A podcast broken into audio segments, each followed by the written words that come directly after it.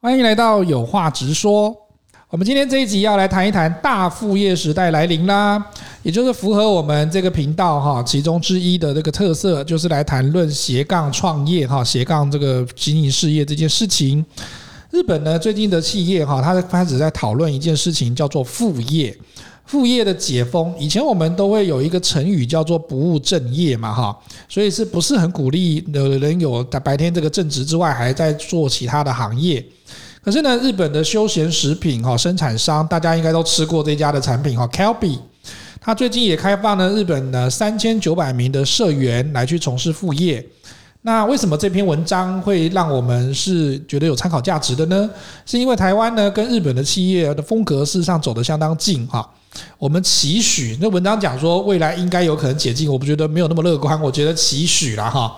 毕竟我觉得台湾可能对于“不务正业”这四个字的那个压力还是很大哈，大家还是会觉得就是说，像老板会觉得你怎么可以在我这边工作完之后还在另外一边工作呢？他就会有那种忠诚度的感觉在哈。那今天如果他企业端他要能够解封这个副业兼职的禁令的话呢，它事实上达到的效果哈，在文章里面告诉我，经理文经理人杂志里面的文章告诉我们说，它事实上可以有留财跟减少投资风险的这样一个好处。米莎都觉得这个部分有什么看法吗？我觉得，与其什么等那政府啊，或者是企业宣布说啊，大家都可以兼差，拜托，我们有这么 笨吗？上有政策，下有对策啊，大家早就开始了，好不好？不然是怎么样创业当老板？现在没错怎么这么多年轻人斜杠出来？你等公司宣布，别傻了，好不好？没有一个老板会讲。没错，而且我真的认识太多的哈，比如说银行的行员呐、哈，或者是工程师啦哈，他们大概在周末的时候或者是下班之后，如果他们真的还有力气的时候，可是我多半他看到他们都还有力气啦，很有都会力去气兼，职那个家教，你看，哎、我跟你讲，家教那还算轻松。嗯然后工程师界最有名的转职成功，甚至出来创业的，对就是台积电出身的 Podcaster 瓦基呀、啊，对对对对对对对啊，哎、对他花两年的 时间，因为他爱看书，对所以他就花两年时间，他先建立部落格，然后后来再出来就是做 podcaster，然后现在就全职创业啦。对啊他，原本你说他不务正业吗？人家工作也是很好啊，对啊，对啊。我是讲说老板的心态啦，他会觉得有一个疑神疑鬼的感觉啦。哎，老板呐、我你们的那个，你们也都没有要员养员工一辈子了，好不好？ 你想想看，之前不就是我们你们在讲嘛？你为一家公司鞠躬尽瘁，死而后已，但是你最后一毛钱的退休金都拿不到，这不是在勾扎洗白龙阿内啊？对啊，以前早是期不这样是。？你要快要到退休的时候，想尽办法弄走人家，然后就是省那一大笔退休 金。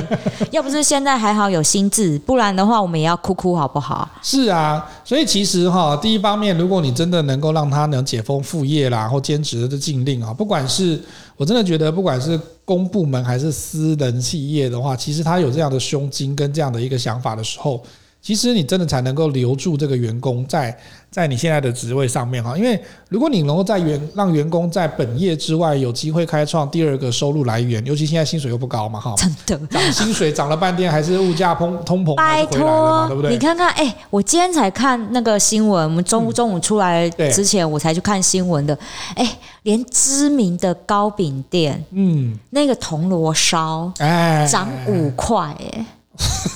你想想看，未来就有一个铜锣烧，可能一个铜锣烧就要跟便当一样贵我了。跟你看的好像不同的新闻，我看到的是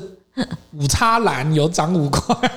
五叉兰已，我跟你讲，五叉兰已经快要变成那个那个饮料界的比较平易近人的价真的钱了。 吗？你想想看，我今天买给你的这一杯，哦，他一直都是那个算是那个指标性的那个人物吧， 就是就跟就跟我如果买了一个是再再醒五分钟的话，它应该也是更贵吧，对不对？就是所以啊，你看我们物价涨成这样，嗯老板却告诉我们要共体时间，你对。叫我们情何以堪？ 我们家里面小孩嗷嗷待哺啊！ 等一 下，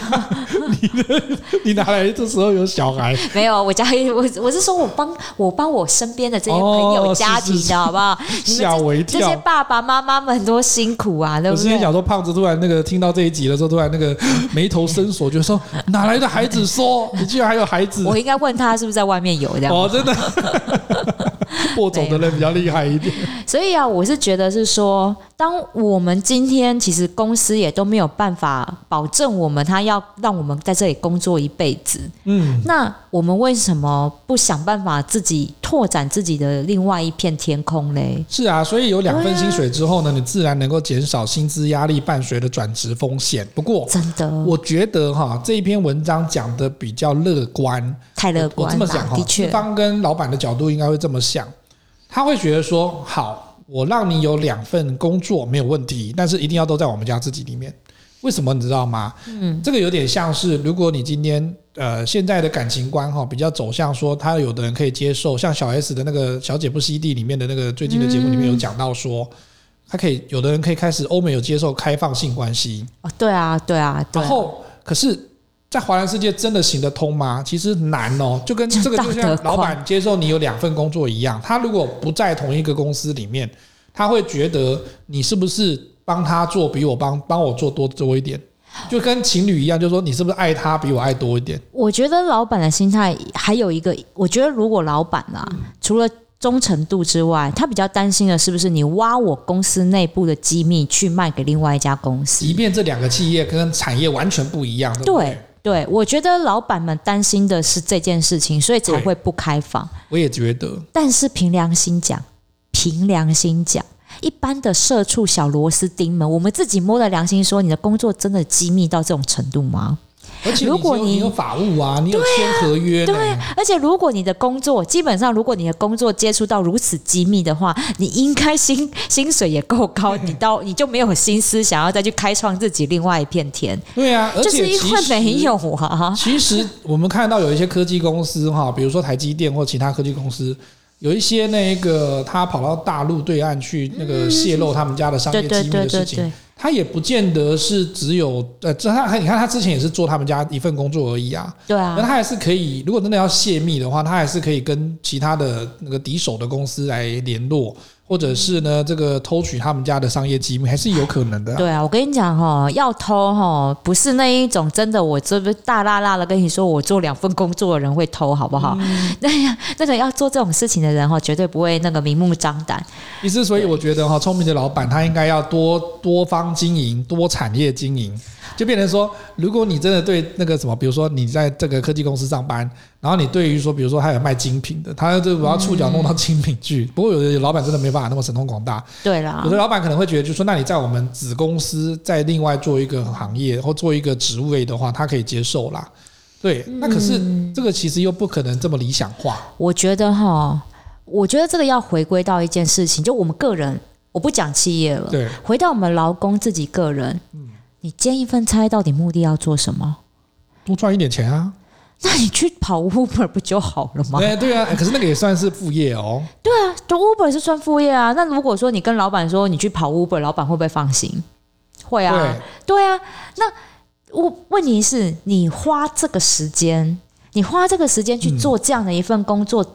对你的未来职业规划来讲，长期规划来讲有帮助吗？没有啊，Uber 面在写在那个履历上面也不会加分多少啊。对啊，所以你要去做这样的一份斜杠，这样的一份副业吗？我觉得我们应该回归去思考，今天我们要做的一个副业，你不管是斜杠创业，还是你要再去做一份兼职一份差，这一个要帮你未来的职业规划要做加分呢、而所以不是就是我只是浪费时间，用用身呃用体力用时间去换取那个时薪，对，不是这样的。不过我觉得可以区分成两个方向了哈，因为我们之前讲过说副业哈，我们在那个《经纪人》杂志还是商周里面曾经有谈过，对，副业跟斜杠是不一样的事情。是。我们今天如果做副业的话，有可能哈，像以前我们父母亲那个时代哈，或者是在早期一点长辈他们那个时代，他真的家境比较清嗯寒，比较贫苦一点，他可能早上要去有一个副业是送报纸的。对，然后送在羊白奶天，对，然后白天的时候有一个正职，然后晚上去洗碗，对，晚上还会有另外一个正职，居酒屋打工啊，或者是什么东西的，或带帮人家带小孩啦之类的，嗯对那个都是一个副业，但是它没有那么伟大的这种说什么职涯规划啦，什么那么延续性啊，还是什么履历什么东东嗯西都没有，他纯粹就是那个时代，他希望养活家里面的人，养活自己。那个如果是在副业的角度的话，我们会是，如果你的短期的资金需求的话，那就是打大概会零工这样子， 对。对打啊，零工的角度，可是我们这边哈，希望大家跟大家讲的事情是比较偏斜杠这件事情。对，对因为你都要花那个时间，花那个金钱。平常先讲，对，现在你你的正职的收入，嗯，哎你其实就是已经可以过好你基本生活了没。错，那你多的时间，你是不是应该投资自己的未来？当然啦，你因为要去哎现在进修也可以啊，对啊对啊不对？那那就是花钱嘛。嗯但是我们现在如果既然都要再开创另外一个事业，就是你要再花时间去经营另外一个收入的时候，是那你是不是应该好好的规划，没错，让让这一份让这一份的第二份工作可以帮助你说，诶，如果当今天又有一波疫情来袭来袭，或者又有一嗯个什么大的那种整个社会动荡性的系统对性风险的时候，你还有第二份工作可以保障你啊，没错。对。其实就像我之前哈、我的一个朋友在问我一件事情，其实我觉得一个当头棒喝的感觉，嗯，因为我们都是靠声音跟讲话的那个谋生的这种状对况嘛。啊，他就有一次问我说：“何龙，如果你有一天突然不能讲话了，或者突然没声音 了，你能够做什么就像某个歌星说他被毒了，不能再看再唱歌一样的道理？”。对，这个是一个致命嗯伤，可是我觉得它也是一个让你有这种那种敲响警钟的感觉嗯哈，就是说，如果真的有那么一天的话，你还有没有其他可以让你变成收入的技能，或者是？呃，其他的这种专业能够做到的事情，因为你还是手脚四肢没还错是很健全的，只是不能讲话而已，只是有可能声音跟那个安玲珑一样，可能就说我突然没有声音，我不能得宠了这样子 哦。可是你看安玲珑还是一个很好的职场的一个练那个什么淬炼的感觉嘛，就不能得宠，你还是要想一个办法，对啊总要活下去嘛，总要工作嘛，对不对对？啊，所以我觉得，如果你真的哪一天变安玲珑的时候，那你至少要跟她一样，就是说你能发展出第二专长、第二技能，对啊不，是做你的斜杠这样子。真的，因为其实现在商业环境的不确定性越来越高嗯哈，已经没有像以前这个稳定这么多年都不会动，对啊所以，呢，企业的商业模式哈，它的寿命的周期越来越短。那它如果要再开发新的商业模式的时候，这个全新的商业模式会对新技能的人才产生需求，所对以其实我觉得斜杠的一个目的有点在于，就是说，如果你们这间公司是一个非常大的一个企企业，嗯，可是它不见得对于说现在哈有一些新创产业或者是一些方向的技能比较愿意去投资，或者说去、去研发的时候，嗯，你可以自己做自己的投资者，对啊，然后去让你自己，因为你自己搞不好知道说，哎，未来大概会有什么趋势，趋势或者需要什么技能。嗯，那我除了既有的工作之外，我还要再发展另外的技能，这是可以要求的。是，因为我哪知道这份工作我可以做到民国几年，而且它现在也不能够保一辈子。没有啦，现在哪一家公司还养你一辈子？我跟你讲，你我跟你讲，你现在在公司里面看到那些老人，嗯对他们退休，就是他们就是在等退休。对啊，他们退了之后，你能不能像在像一样跟他们一样，在这家公司等到退休？不见得不见得，好不好？对，公司能不能存活下去都不知道了。没错。所以其实我们从个人端来看的话，你那个就业的环境哈，你所在的处在的就业环境里面，如果可以增加一个副业哈，或者是我们讲斜杠的一个选项的话，嗯，那你其实跟你的雇主或者跟你老板的关系就被以前都是上对下嘛，上下的从属关系，对，最近的话，这几十年以来哈，我们发现说它慢慢慢慢会演变成一种平行的合作同盟关关系。其实我觉得欧美国家已经在走这一块了。对，欧美国家的其实他们会觉得说我，我每一个员工，我都嗯是一个个人品牌，我跟你在做合作，对，对，所以也尤其是这一波疫情之后，打乱了整个欧美国家他们原本的一些相关的职场制度。当我开始在家里面，我会发现我的潜力无穷的时候，对，我再回去职场上再一次做，比如说是绩效考核或者是合约要在续约的面谈的时候，对，我其实更有力的去跟你谈这很很多的条件。对，因为我在家里面关了这么多年，哎、两年呢、对他们真的关很久，对至少关一年啦，至少关一年。那在这一年，其实每个人都会发现说，哎、我自己在家里面其实工作也 OK，、我反而还可以善用了一些时间去做我想要做的事情，发展我想要发展的事业。对，哎或者是诶，有的尤其是。最好兼差的是哪几个行业？嗯行销、公关，对啊，对不对？对我除了帮公司做小编之外，我还可以 包，我还可以帮好多的新创品牌包他们的那对啊，个对啊，粉对啊，砖现在很嘛多，这种接案对子，不对？没这错种接案子，哎，那个也收入也很也很多也哎很，惊人，嗯对对啊，好，这种是最好做兼差的。对摄影师啊，也是，现在也很需求量很大，很大啊，摄影师是不是也可以？嗯对尤其是你在帮这些新创产业的时候，在做那个商品拍摄的时候，你钱不用收太高，嗯但是你哎、那个你量多嘛，以量取取胜的时候，哎、你的收入也很可观啊。因为他也不可能真的拿很高薪，高薪的话，他可能就需要花很多的时间。对啊那你如果是副业或斜杠的话，他也没办法那么多不时间在那用，上不面。用，对。那你看哦，像那种原本接婚礼摄影的，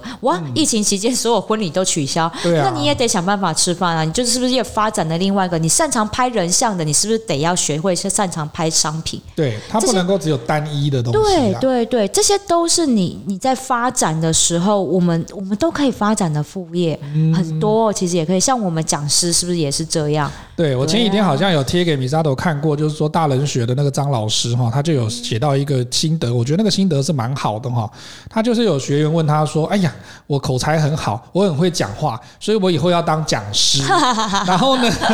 我觉得张老师其实给他呃很委婉的啦，我觉得他蛮委婉的，他直接讲说：“哎，孩子啊， 或同学啊，如果你要做讲师的话，你不能够只会讲话，你要能够训练出你能够独立去写出课纲跟处理所有的教材，但是是三个完完全全不不同同主主题的东西，然后而且它还有技术层面的，对，不然的话呢，他是没有办法成为一个非常专业的讲师的。我相信这件事情，的确要对。我跟你讲，不然你凭良心讲哈，像我我们讲说，我讲创业，对我讲芳疗，对我讲顾客服务，对嗯我三种不同的大主题，对不对？我有三套不同、完全不同系统的课，对啊对，啊。但这就是我我我这是基本哦，对这个是当讲师你要有的基本能力，因为对为什么？因为平常讲在这三个这三个主题，业界已经很多讲师了，没。错。那你连这个门槛都没有的时候，你你靠什么生活？对啊，就像有些人讲说，Press Play 或者是 Equipass 上面的话，有一些讲师或者是有一些呃比较小有名气的哈，他可能开的课程那个价钱不是很高，可是他还是会有一定的收入。有的人会就是说，反正我胸无大志，我就去开这种课。然后对啊可是呢，就像米沙头之前对消费者心理学这个分析的角度一样，嗯消费者如果一旦知道哈这个东西没有料，他不会再上门光顾一次不。会，所以你顶不多会只能够赚到一点点的蝇头小利，可是你在长期来看的话，这个骗不了人的，你知道吗？对啊，这个我觉得另外要开一个主题，这个我光 是讲哦，后面的时间我就全部讲完了。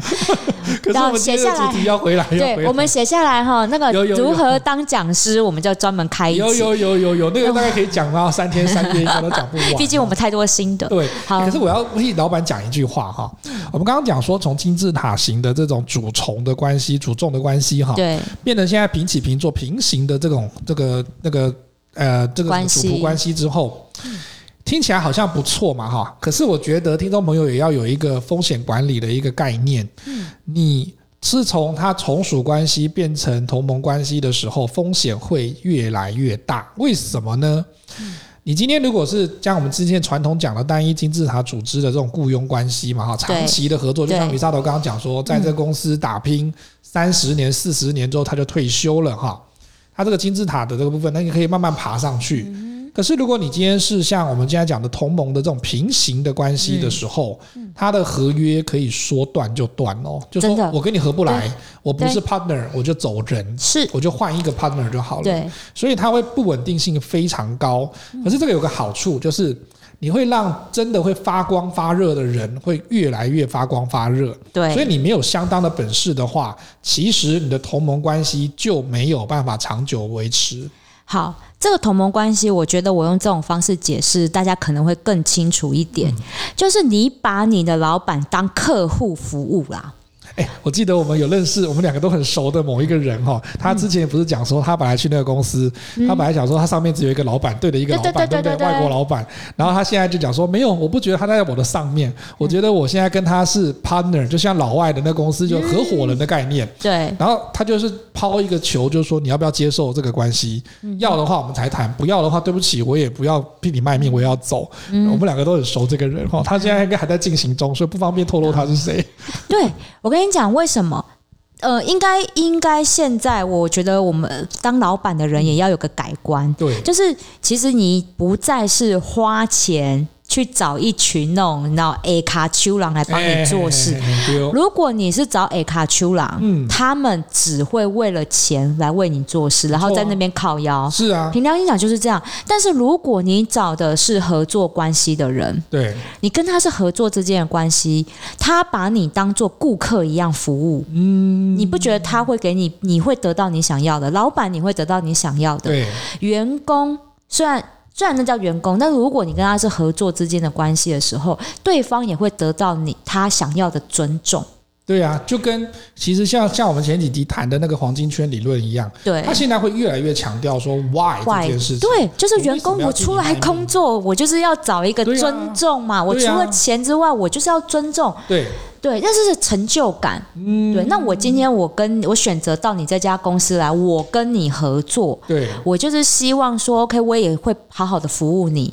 我用我的知识 know how 来服务你嗯没，错但是你同样要给我同等的报酬，还有尊重。对。对，而且其实现在哈，就像米扎头刚刚举那个科科技业工程师转转业成功这个概念哈，嗯，他其实在这个经理人杂志这边有讲到说，你如果要做到斜杠或副业成功的一个关键哈，我觉得这个跟我们刚刚讲那个科技公司工程师转业成功的这个概念是很接近的哈。嗯首先第一个，他会借由宣传来建立外部的行销讯息的管道，拓展他的客源跟知名度。真的啊，这个年代真的嗯要很流要行这个啊，要哎、每个人，我跟你讲，不要小看你自己的私人脸书跟 IG，没错，它就是你的宣传粉丝，就是你真的的圈粉的地方，它就是你的宣传管道啊。当然啦、就像我们在创立这个频道之前，在刚开始的时候哈、嗯其实我们两个也会，我跟米莎都会聊一讲，就说我们到底要不要介绍给演讲会的朋友认识。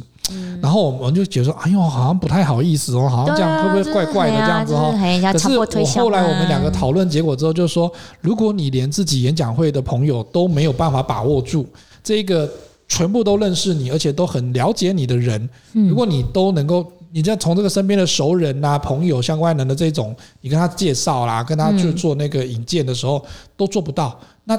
我觉得那就很难再扩大这个事情了。对，因为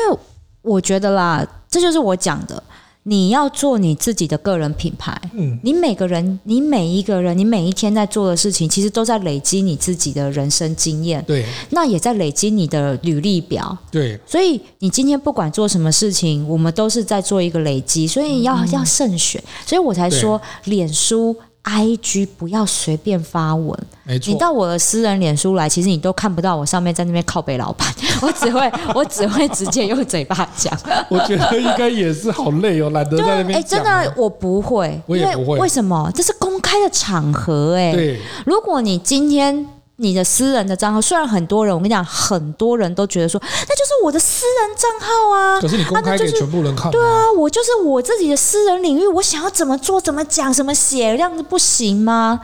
嗯，没有不行啦，只你可以是啊在大街上乱叫，但是不能骂人啊。 就是只是他，我跟你讲，网络这件事情，就算你的私人账号，它就是你，对，那你诽谤诽谤谁、诽谤公司什么的，你给人家抓到，你这是公开好吗？这叫公对开。啊，所以为什么一堆名人啊，就是偶像明星有没有什么谁哪个粉丝什么乱留言呐、乱黑函呐、啊截图下来就找律师告，有的还告得成，就是他是公开场合所。以成也有名，败也有名啦。对你今天要要让自己出名，你就要先去了解跟承担，说你成名或者是曝光之后会带来的后续风险跟效应。当我们然，前面好像有一集也在谈到，就是说网红啊，或者是啊你对要对成对为对网络对名人的时候，如果你面对到一些危机，或者是你要讲话的方式，事实上都不是我们这个凡夫俗子哈，一般普罗大众随便讲讲就可以有这样的效果，或者是有可以直接恣意发言的状况，这是我不跟行你的我啦。跟你讲，不要说成名，你现在就在自己的脸书上面吼骂隔壁邻居，人家也是一样可以截图告你啦。当然啦、当然啦、对啊，所以不要小看网络，真的没错不要随便在网络上面乱留言、乱写东西。没错，我觉得真的是大家都没有意识到，它是一个公共场合。对，不过回到回来，我们刚刚讲的啊，就是说，像我刚刚举的那个演讲会，我们在推广我们的 podcast 的这个这个方式。嗯嗯我们对前期的时候一定会是以这个方向为主，因为那是我们经营多年的人脉。对可是后面我们这边有个重点哈，这是也是我们当时候在讨论的时候也这个文章里面刚好有写到，嗯，你也不可能只靠这些既有的资源来去扩充你的副业或者是斜杠的版图，不行。这就跟哈我们真在的嗯听众朋友里面有一些是那个做保险业的哈，做传销业的，你不可能一辈子都在靠你的这些亲朋好友买你的产品跟买你的保险，当一然啊辈子都这样。伯克林他一个人不可买能寿险，难道可以买五十张哦？ 伯克林啊，对啊，他也只能买一张啊，或者是几张而已哈。所以这个的部分，你要怎么增加客顾客的来源呢？嗯，第一个哈，就像刚刚米莎都讲的说，你要揭露说你初期案件的成效，比如说。呃，如果以讲师界哈，或者是我们开课的状况的话，我们一定会是刚开课完的时候，我们会请学员写回馈的意见。对，然后呢，现在你看到很多知名的那个老师，或者是知名的这一种哈、创业的，他有产品的，或者是他有服务的，他一定会请消费者写这嗯，样子的一个成效，来提升说，诶，因为有些他那个华人世界其实很多都在观望啦，嗯，我们会希望提升潜在客户对你的信任度，要不然的话，他都不认识你，他也不知道你是谁，他嗯怎么会相信你可以帮助他改变他的职业，改变他的生活哈？是啊，所以要从这个角度，先从初期案件的成效来去提升潜在客户对你的信任，然后再来建立你自己讯息传递的管道。比如说，刚刚米莎都讲了，现在社群媒体，不管是脸书，脸书可能已经在三四十岁以上的这个族群去了哈。嗯，那 Instagram 就 IG 的部分的话，大概是二十哈，或十八到三十或二十五之类的哈，这中间的球群，或者是我们看到商业商务的部分比较会像是 LinkedIn。你要对，我们大概就会从这 Yup 几个角度去做了哈。嗯网站上其实可以容纳很多的资源啦哈，比如说你可以让外界的人了解你的能力在哪里呀、嗯你有什么经历呀哈。网络其实是一个网站，事实上相对很适合啦，然后让你全面，它一下子就可以了解你要怎么样去活用你的潜在的能力，来去让它有一定的收益这样子。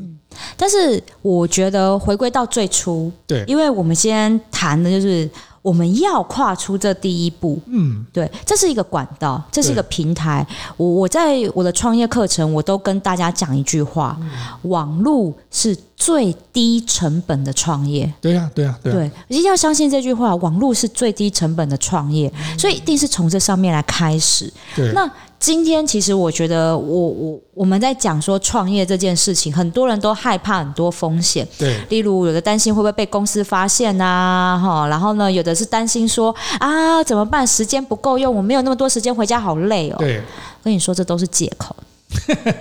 这都是一借针见口血，，我跟你讲，不要替自己找借口对。谁上班不累？我跟你讲，你现在不累，你老了就很累。你要想，我我更我年期之后更累。我跟你说， 我我为什么会这么害怕？对，因为呢，我真的有时候我们会路过台北车站，嗯，然后我我住三重嘛，对。真的路边都会有一些流浪汉，对啊尤其是我住河堤旁对边，呀、对呀、啊我就会开始想说，腰瘦哦，我该不会以后我到了六十岁，然后我真的没有其他的工作能力，我突然间就被公司开除了，因为我太老了，我跟不上这个时代，我就直接被淘汰了。对，那我就只能当流浪汉呢、不会、啊，你还有胖子啊，胖子他他会比 他会比我更早被开除，他还大我三 岁，所以你看哦，当我们你看哦，我觉得这个社会这个现在这个状况，就是对我们来讲，生活真的很辛苦。以前我们爸妈真的没有那么辛苦。嗯对，平常人讲，他们的那个技能一用就可以用二十年对、啊三十、年，因为他们那时候时代进步真的没有那么快。对，啊你想运想动没有看那么大，他们从小时候一直到他们结婚，嗯，你你就你我爸妈嘛，大概是呃三哎四十年次左右，差不对多不对？差不四多对十四十年次左右，他们从小到大最大的变化就是电视的发明而已啊。对啊，但是你看我们这一代人。我们不只是电视的发明，我们电视还变得这么薄，对液晶荧幕有没有？而且变平板啦、然后对又是什么手机、啊，我们连我们从家里面，我们的我们最大的一个一个科技变化就是手机的发明、哎、对手机才发明了不起十五年内的事情的时候，它已经改变全世界，对，改变你我生存的方式，不是生活，是生对存哦因。为你不会用，你没有的没有用就就会影响到你的生计了啦。对，而且所有的人类需求通通都往网络上跑的时候，没错我们如果跟不上进度，你看哦，我们都不敢预言说，哎，我们未来的十年内科技会变成什么样子。没有办法，因为它变动，搞不好三年两年就已经变动了。对，但是我们人会老啊！你看，对啊我们之后五十岁了，我的我的吸收新知识的能力跟接受度能不能像年轻的时候一样好？但是如果我们没办法跟上的时候，哎，五十年后我就要变流浪汉嘞、嗯，那那个时候我如果公司不要我了，我真的我我我拿什么？我凭什么生存？嗯，我现在如果不开始去经营一个副业，让我自己不断的为了这一份副业，为了我自己的斜杠，我的人生来奋斗的时候，当那一个我们被淘汰的那时候来的时候，你怎么办？对，对啊，所以其实要有一个弹性的心态跟高 EQ 的一个沟真通力的啦。，真的，就像我举一个例子哈，因为我们在做讲师的话，我们当然是学员是我们的客群啦哈。嗯哼。那可是现在的这个课程又这么多，然后呢，那个各个组织哈，它这个学习组织内外训的部分都很多的课程在开。嗯那你如果今天呢，会不会突然有个发现或者是变化？比如说，如果我们去社大开课好了，嗯，这个学期搞不好哦高朋满座啊，很多人来，可是你就要面临到说，他几个月后哈、下一期突然搞不好就开不成，哎那呀如，果你没有一个弹性的心态或高 EQ 的一个想法的时候，哈，你就很难以适应这种外部局势突然的变化呢。这就是老板。嗯，你各位社畜们，这就是老板的心情。今天他的就是你知道，在疫情之前他赚的满手金 啊，但是一个疫情来，他这些全部吐回去之外，他之前赚的都还不够赔啊。没错，这就是当老板的风险。对，如果我们今天凭良心讲，我为什么一直鼓励大家出来创业？呃你知道我出来创业之后，我虽然还是骂老板，但是我也知道老板的辛苦，你才能够体会到你坐在那个位置的时候，你看到你看不原本看不到的高度，对你才会知道说原来有太多太多的事情是以前当社畜的时候我们根本想都没想过。因为你的位置不同嘛，你要换位思考。可是换位思考讲的容易，没有在那个位置上，你真的很难体会。真的，我跟你讲，你们自己出来创业，你们就知道当老板多累。对，以前骂他的可能会收回来百分之三十啦，剩下七十还是继续哎、骂他。对，因为妻子是人格， 是人格的关系。然后呢，再来，我觉得还有一个特点哈，就是说，如果你要做刚刚讲的副业或斜杠的话呢，它还有一个很重要的事情，不是随随便便我们出来就说啊，那我要做第二份工作，啊，做第三份第三份工作，不是。你在平时的时候哈，因为我觉得很多听众朋友或者是我们周遭的朋友都会问说，哇，你怎么那么厉害？你可以做到这些事情。可是其实不是我们厉害哈，就像跟各位听众朋友透露一个消息，也就是我们在每次做节目的时候，事实上我们不是直接啊约好时间就进来就哎开始讲话，不是，我们都会有很长的或者是很多的前置作业。那这些作业是突然前一天才做的吗？ 不是，当然不是你，沙头就知道说我们的群组里面，我天天都在丢讯息，真的都在丢参考的资料，都在丢是的阅阅读的资料。对我我们后来就笑说哈，你今天要讲给人家听哈，你就报应，以前不好好听哈，以前人家在台上讲你不好好听，现在要真讲给人家的。我听跟的时你候，讲，要从事讲师工作的 人，你们要有一个心理，就是要有个心理建设。以前你当学生时候，你都不用好好听老师讲课，你现在就是现世报。真的是现世报哈。当连我老，师就是现世报， 我现在当老师也是一样，我每次在台上都跟学员讲说，基本哈，你不好好好谈。 哦，不好好念念，以后你就跟我一样，要念的几十本、几百本，然后做一千多题之后，才能在在台上跟你讲的很精彩哈。 对这所以就他都是是有硬底子功夫的啦。对，所以你要先强化自身的实力，要先从哪个做起呢？第一个，就像米沙头刚刚讲的哈，现在不是说可以看到五年、十年以后的变化或怎么样，没有，你两三年或者是一两年都会有一个局势的转变，的所以你要扩大你的兴趣。嗯，就像我在前几集前几集里面节目讲的，我们以前都讲说踏出舒适圈，没有，现在是扩大你的舒适圈，你要让你舒适圈的这个领域越来越扩大，嗯，越来越广大。然后收集各方的知识跟资讯。你或许不见得喜欢它，或者是投入在这个东西里面，但是你要知道知道世它，界发生什么事情，对，因为你的客户哈，或者是你的顾客，你经营他们之前呢，你如果没有让自己更有料哈，你在这一个专业之外，比如说刚刚讲摄影师，嗯如果你在摄影，你只会摄影，你什么都不会，然后也不知，然后甚至只是锁定在说你刚刚讲的说，可能就是在那个产品的拍摄而嗯已，他不会拍人，他也不会拍景色，那完了哈，他就会变成说，你就只有在非常很狭狭隘隘的地方。才会有兴趣的话，你就没有办法跟不同类型的顾客讨论产品。这也是哈，我觉得我们要为什么我们要去做这份工作，我们就回到我们前几集讲的黄金圈的理是，论。没错。我觉得这个很重要，你的核心到底是什么？嗯，然后你去你去起心动念去做这些事情，我对觉得这个是很重要。比如说，好像刚刚举到了呃摄影师嗯这个案子，这个这个这个例子。我觉得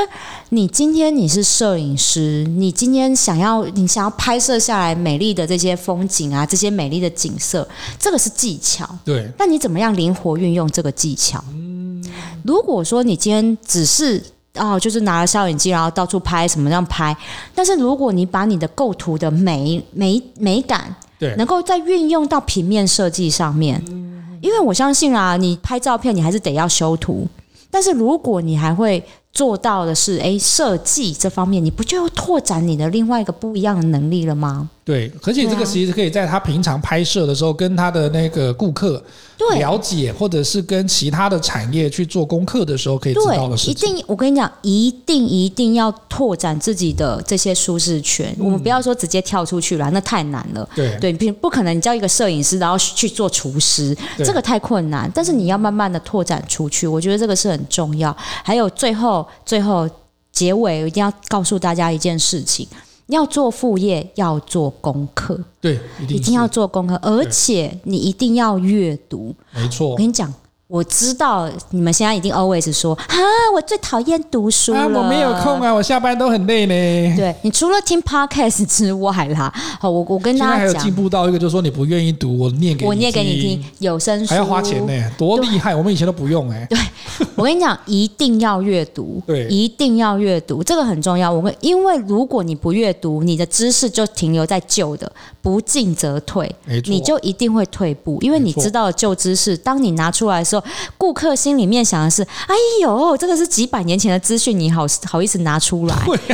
对啊，我知道的都比你新，对，这就很，这就是那他就不会对你有信任感。对，这就不专业。对所以一定要阅读。对你就算再怎么样讨厌读书这件事情，你都得读。没这就是错一个，这就是一个基本功。没错，所以在节目的最后呢，我们会谈哈，说现在其实是那个适逢年前年后是一个转职的高峰嘛哈，所以我们从我们的节目里面谈那个离职的时候，那个那个点击率实在是很高， 哦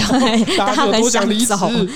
但是先冷静，先冷静。 但是呢，其实，在真正转换跑道之前呢，其实已经有更多不同的职涯选项在等着我们各位听众朋友去尝试哈。真的。 那你会说现在开始会不会太晚呢？我现在年纪怎么样啊？怎么样？或者是我的家庭怎样？不会哈，你从现在开始培养这一种斜杠或者是副业的基础的要件，真的一点都不晚，只要你愿意开 始。不要找借口， 好啦，米沙朵妈咪 哈，他已经开始叫你不要找借口了。今天这个节目呢，是出自于我们经理人的这个二二零零二二零二二年二二零月零。二零零吓死我了！ 我会把它剪掉哈。二零二二年二月十七号哈，商社男的这篇文章哈，当然我们没有全部都讲完了哈，可是它有一些原汁原味的东西呢，跟一些基础的概念，我们都有谈进去了哈。所以各位听众朋友，如果有兴趣的话，可以再看经理人的这篇文章。那今天有话直说，我们的节目就到此结束喽，我们下次见，拜拜